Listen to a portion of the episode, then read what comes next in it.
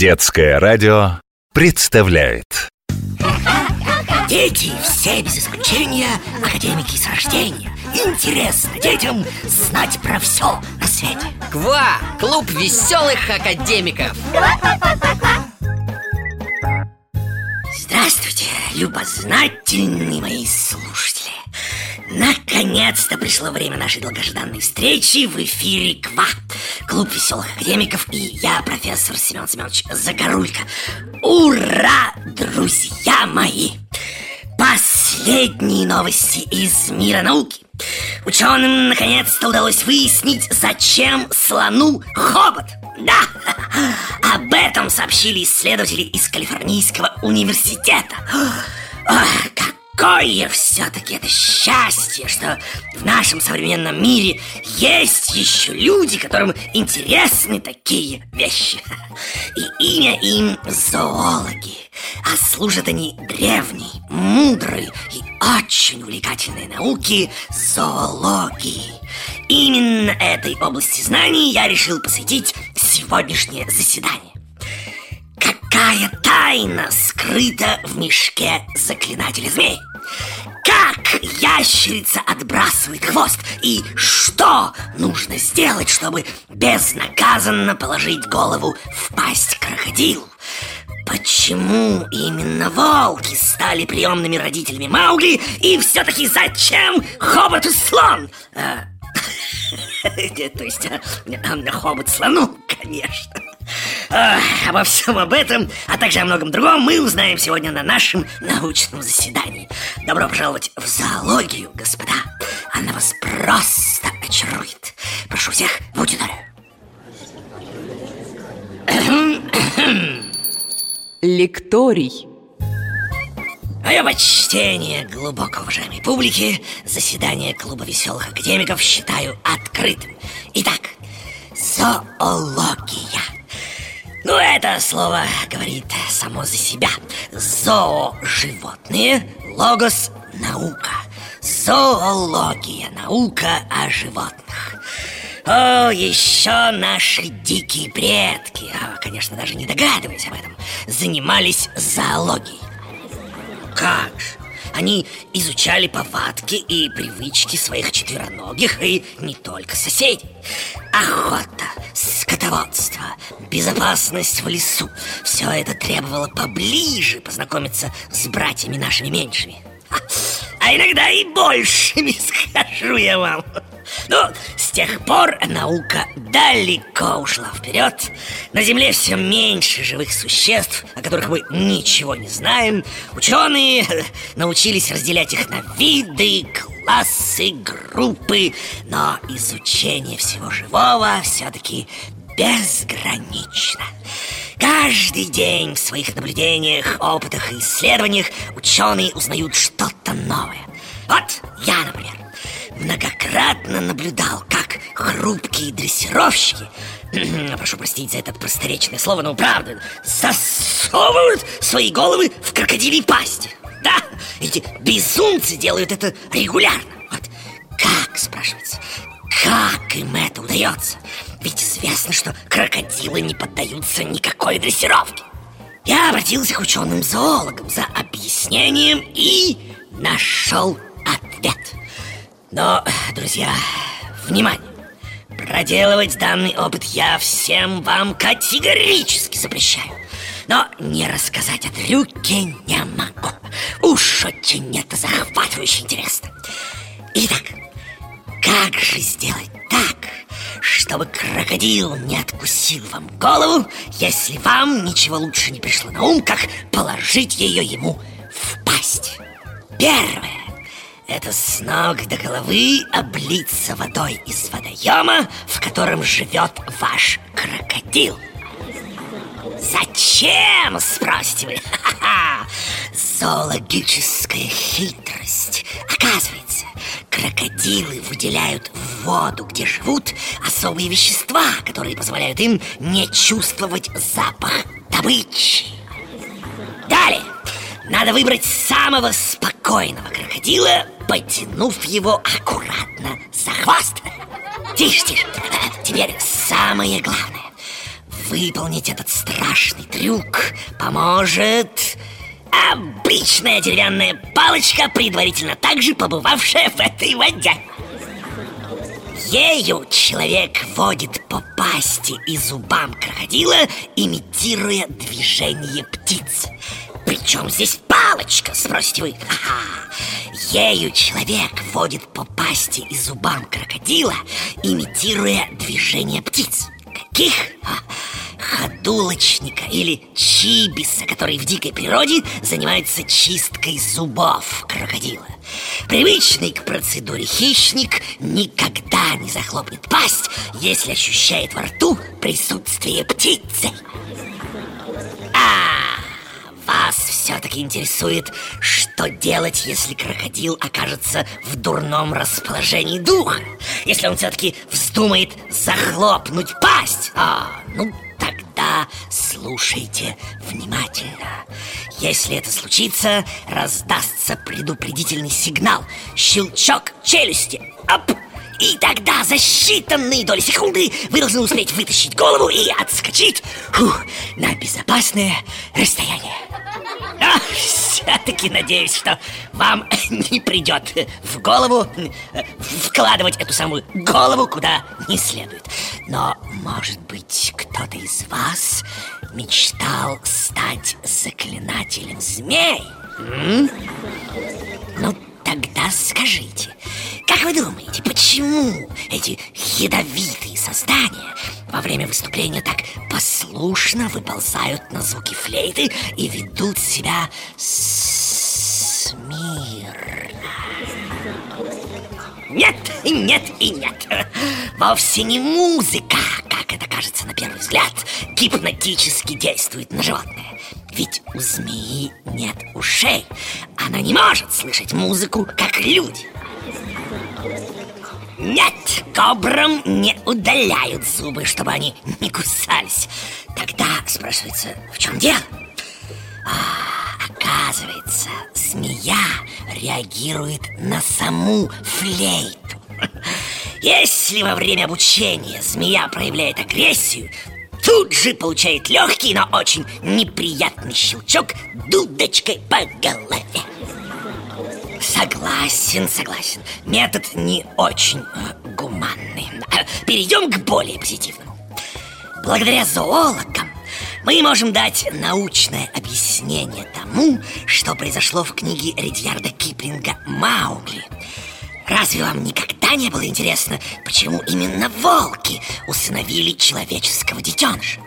Так вот, ученые пришли к выводу, что именно волчицы являются лучшими приемными матерями в животном мире. Любого, я подчеркиваю, любого детеныша волчицы готовы принять в семью и выкормить как родного. А? Слушайте, не это ли подтверждает всемирно известная история об основателях Рима, братьях Ромуле и Реми, вскормленных волчицей? Я же сам видел памятник этой заботливой маме в итальянской столице. Но это же надо, а! Как факты по зоологии могут расширить общий кругозор? Но вернемся к научным исследованиям. Вы, наверное, неоднократно видели, как пойманная кем-то ящерица внезапно отбрасывает хвост и исчезает в камнях. Оказывается, уважаемые академики, сделать это ящерице не так-то просто. И делает она это не всегда. Перед тем, как отстегнуть хвост, ящерица неоднократно анализирует ситуацию. Так ли необходимо это сделать? А насколько велика угроза для ее жизни? Ведь хвост ящерицы – это позвоночник с хрящами, связками и мышцами. При возникновении угрозы мышцы и связки разрываются, и хвост отделяется.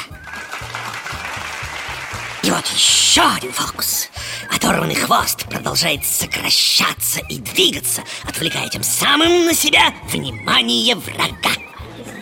А тем временем его бывший владелец убегает без оглядки. И, э, внимание, здесь я, я просто требую, я настаиваю, я убедительно вас прошу. Ради экспериментов никогда не хватайте ящериц.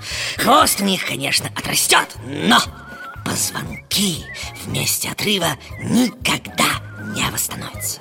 На их месте образуются хрящи И в следующий раз отрыв произойдет гораздо выше места полученной травмы к тому же ящерица без хвоста уже не такая юркая и быстрая. Она плохо бегает и плохо лазает.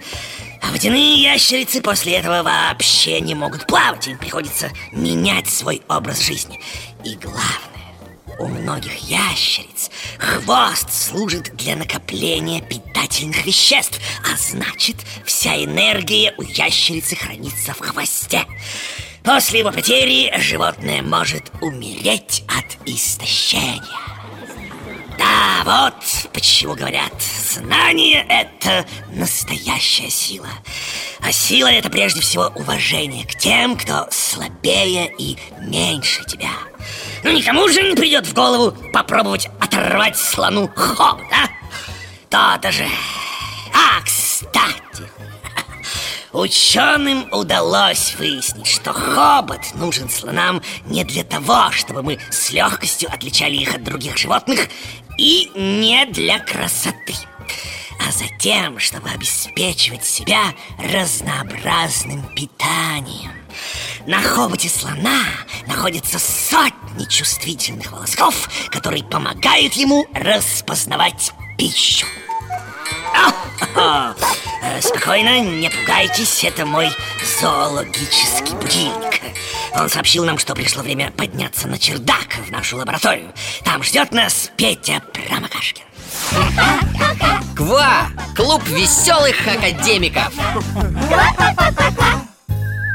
Друзья, заседание нашего клуба веселых академиков продолжается. И с вами я, профессор Семен Семенович Загорулько. Добро пожаловать в лабораторию, друзья. Промокашкин Петя может все на свете. Превратить снежинку в пар, сделать в колбочке пожар. Петина территория – научная лаборатория Здравствуйте, Петр! Ну, как вы тут? Что приготовили для нас интересненького? Сегодня я решил рассказать ребятам о рекордсменах среди животных Восхитительно! Ну что ж, приступим! Мы, люди, достигаем спортивных высот ради славы и наград А наши меньшие братья устанавливают рекорды, чтобы выжить И у меня к вам вопрос Какое животное является самым быстрым? Верно, гепард А почему? Гепард имеет сверхэластичный позвоночник и длинные лапы, что позволяет ему разгоняться 3 секунды до скорости свыше 100 км в час, что превосходит показатели разгона большинства спортивных автомобилей. Если человеческий рекорд в беге на 100 метров составляет около 10 секунд, то гепард может пробежать 100-метровку за 3-4 секунды. Да, друзья, я думаю, ваши аплодисменты вполне заслуженные. А теперь взгляните на эту фотографию. Кто это? Знаете? Это самая быстрая птица в мире. В пикирующем полете она способна развивать скорость свыше 300 км в час. В три раза быстрее гепарда. Кто знает ее имя? Никто? Это... Да, сейчас, сейчас, сейчас. А тем не менее, в ее честь названы скоростные поезда. Сапсан! Ну, конечно, это птица Сапсан. Я сразу ее узнал. А это что за рыба с большим красивым плавником? Может, ребята знают? Это парусник, самая быстроплавающая рыба Может развивать скорость больше 100 километров в час. А касатка? Она тоже очень быстро плавает. Касатка – это морское млекопитающее, а не рыба. А, ну, да, конечно. И она может плыть со скоростью 50 километров в час и больше. Невероятно. А о насекомых у вас есть данные? Вот э, этот таракан, он что, тоже рекордсмен? Совершенно верно. Изображенный здесь таракан за одну секунду может пробежать расстояние, которое в 50 раз длиннее его собственного тела. Ого, да они не так просты, эти малявки а Между прочим, рекорды силы также принадлежат насекомым. Именно жучки-паучки могут поднимать и переносить тяжести в десятки раз, превышающие массу их тела. Верно, профессор. Жук-носорог, например, способен носить вес в 850 раз превышающий его собственный. О, хо-хо-хо, это если бы я поднял одновременно несколько грузовиков. Это невероятно для человека, но возможно для насекомых. А лучший прыгун, между прочим, тоже малюсенькое существо. Я, я знаю, это блоха. Верно. Она может прыгнуть на высоту, которая в 150 раз превышает размеры ее тела. Да уж, хорошо, что люди не летают и не прыгают так, как блохи. Вот, друзья, видите, всегда, даже у самых наших малюсеньких собратьев есть чему поучиться. Кстати, э, какое существо принято считать самым маленьким на Земле? Есть у вас данные по этому вопросу? Самый маленький? Нет, профессор, на этот вопрос я не могу ответить. Надо все как следует взвесить. А вот самое огромное животное на планете – синий кит. О, ну кто же не знает такого великана? А кто на нашей планете выше всех? Верно, жираф. Рост самого высокого длинношеего около 6 метров. Двухэтажный дом с чердаком. Ну, позвольте с вами не согласиться, Петр. Это э, как-то странно так э, измерять. Э, это как, э, к примеру, однажды нашли змею-анаконду длиной в два жирафа. А сколько это в попугаях? Не знаю, как в попугаях, но это 12 метров, между прочим. А теперь рекорд долголетия. Как вы думаете, ребята, кто рекордсмен в этой области? Ай, я знаю. Это черепахи. Они могут жить более 200, а то и 300 лет. Что это, профессор? Спокойно, Петь. Это зообудильник. И он утверждает, что пришло время спускаться в кабинет. Что ж, я не возражаю. Уверен, вы приготовили нам что-то интересное. Это точно. Ква! Клуб веселых академиков! Друзья, рад сообщить вам, что заседание клуба веселых академиков продолжается. Я, профессор Семен Семенович Загорулько и мой ассистент Петя Пропакашкин приветствуем вас в кабинете. Скажет вам любой ученый, кто наукой увлеченный Места в мире лучше нет, чем научный кабинет Уважаемые академики, вот Это портрет самого душевного, обаятельного и замечательного русского зоолога.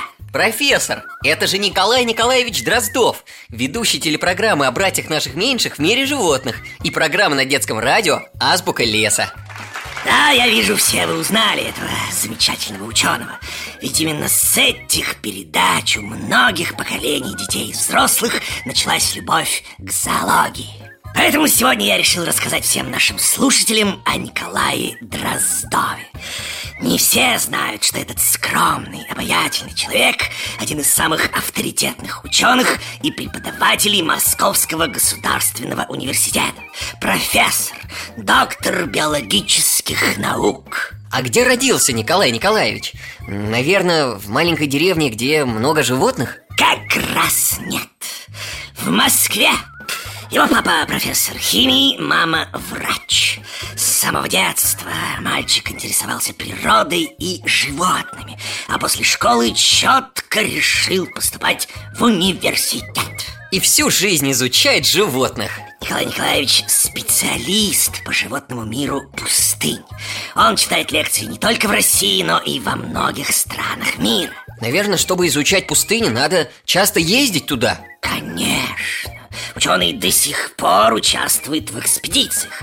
Где он только не побывал. Камчатка и Дальний Восток Тяньшань и Памир.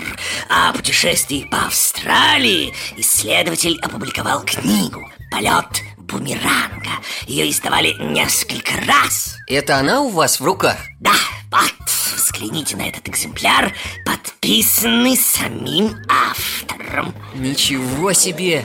Дайте подержать, пожалуйста, профессор. Тихо-тихо, не все сразу, не порвите. Наверное, не каждый ученый умеет очень просто и понятно рассказывать о своей науке, чтобы было интересно всем. Верно, верно. Вот почему мы любим и ценим Николая Дроздова? За то, что он очень доступно и с любовью рассказывает И о маленьком обычном комаре, и о редком диковинном животном. Он даже участвовал в создании фильмов Кино о животных? Если говорить точнее, документальных лент Шестисерийный фильм «Царство русского медведя» в течение трех лет создавался Николаем Дроздовым вместе с британским телевидением. Потом картина имела большой успех в Великобритании, США, Австралии, Испании, Германии, а ее создатели получили очень почетные награды. А еще я знаю, Николай Николаевич с группой альпинистов совершил восхождение на высочайшую точку России – Эльбрус – а еще участвовал в экспедициях на российском ледоколе Ямал к Северному полюсу, а также на корабле Discoverer вдоль побережья Аляски и арктических районов Канады. Да, Николай Николаевич прекрасный пример неутомимого зоолога, который всю свою жизнь посвятил науке и просвещению. Зоолога, который с отеческой теплотой относится ко всему живому на Земле. А! Петр, что же вы такой сегодня дерганный, а? Засиделись вы, по-моему, в лабораторных условиях Надо вас вывести в леса, так сказать, на дикую природу Ну, а пока мой зообудильник говорит нам, что сегодняшняя зоологическая встреча подошла к концу Надеюсь, вам было интересно До новых встреч, юные академики Берегите и любите животных до новых научных опытов и экспериментов, друзья! Дети все без исключения академики с рождения Интересно детям знать про все на свете КВА! Клуб веселых академиков! Ква-ква-ква-ква!